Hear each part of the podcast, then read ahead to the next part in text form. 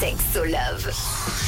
Rouge. Nous sommes mardi et le mardi, à cette heure-ci, la température monte d'un cran car on parle sexo ce matin. Et oui, et pour nous en parler, c'est Greg Ocha qui est thérapeute et coach. Salut. Salut.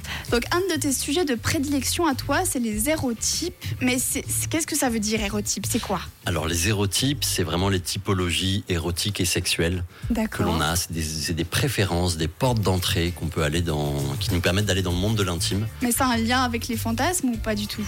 Pas du tout. C'est vraiment une D'accord. typologie qui te permet de pouvoir comprendre un petit peu comment tu vas euh, rayonner, comment tu vas te développer, comment tu vas t'épanouir dans la sexualité et dans l'intimité. Je suppose qu'il en existe plusieurs. Est-ce qu'on les connaît ou ils sont inconnus? On les connaît plus ou moins. Après, l'idée, c'est vraiment de pouvoir poser euh, une sémantique, un vocabulaire dessus pour pouvoir en discuter avec ses partenaires et pouvoir apprendre à se connaître et apprendre à connaître l'autre. Alors, dis-nous en quelques-uns, euh, qu'est-ce qu'il existe comme euh, érotype? Alors, dans l'érotype, déjà, il y a deux, il y a deux, deux visions. C'est-à-dire qu'il y a une manière de les incarner dans la matière, dans le physique, dans la réalité, dans la sexualité.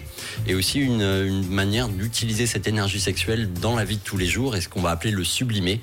euh, et qui va nous permettre de pouvoir justement mettre en place des projets, euh, de créer de, artistiquement parlant. Et il y a vraiment deux, ces deux polarités, comment je l'utilise dans ma vie personnelle et intime et comment finalement ça rayonne aussi dans toutes les autres dimensions de ma vie. Donc en fait, ça n'a pas seulement un lien avec la vie intime, mais avec toute la vie de la personne finalement. Exactement, parce que finalement on parle d'énergie sexuelle. Et l'énergie sexuelle, dans des philosophies euh, taoïstes, bouddhistes, on a vraiment cette un- impression que c'est une énergie de vie. D'accord. Et donc qui rayonne dans notre vie intime, mais aussi bien au-delà. Donc on a tout le temps de l'énergie sexuelle finalement. Exactement. Et que tu utilises soit dans l'intimité, soit pour plein d'autres choses de ta vie, plein d'autres projets. D'accord, donc ça veut pas forcément dire si on a cette énergie sexuelle qu'on a tout le temps envie de faire l'amour par exemple. Eh ben, on peut avoir tout le temps envie de faire l'amour, mais on peut aussi utiliser cette énergie autrement. Et c'est là que ça va devenir intéressant d'apprendre à se connaître pour pouvoir justement utiliser cette énergie de plein de manières différentes et ne pas la polariser uniquement forcément dans la sexualité. D'accord, bon alors si ça vous paraît abstrait, ne vous inquiétez pas, on en parle encore un petit peu plus tard.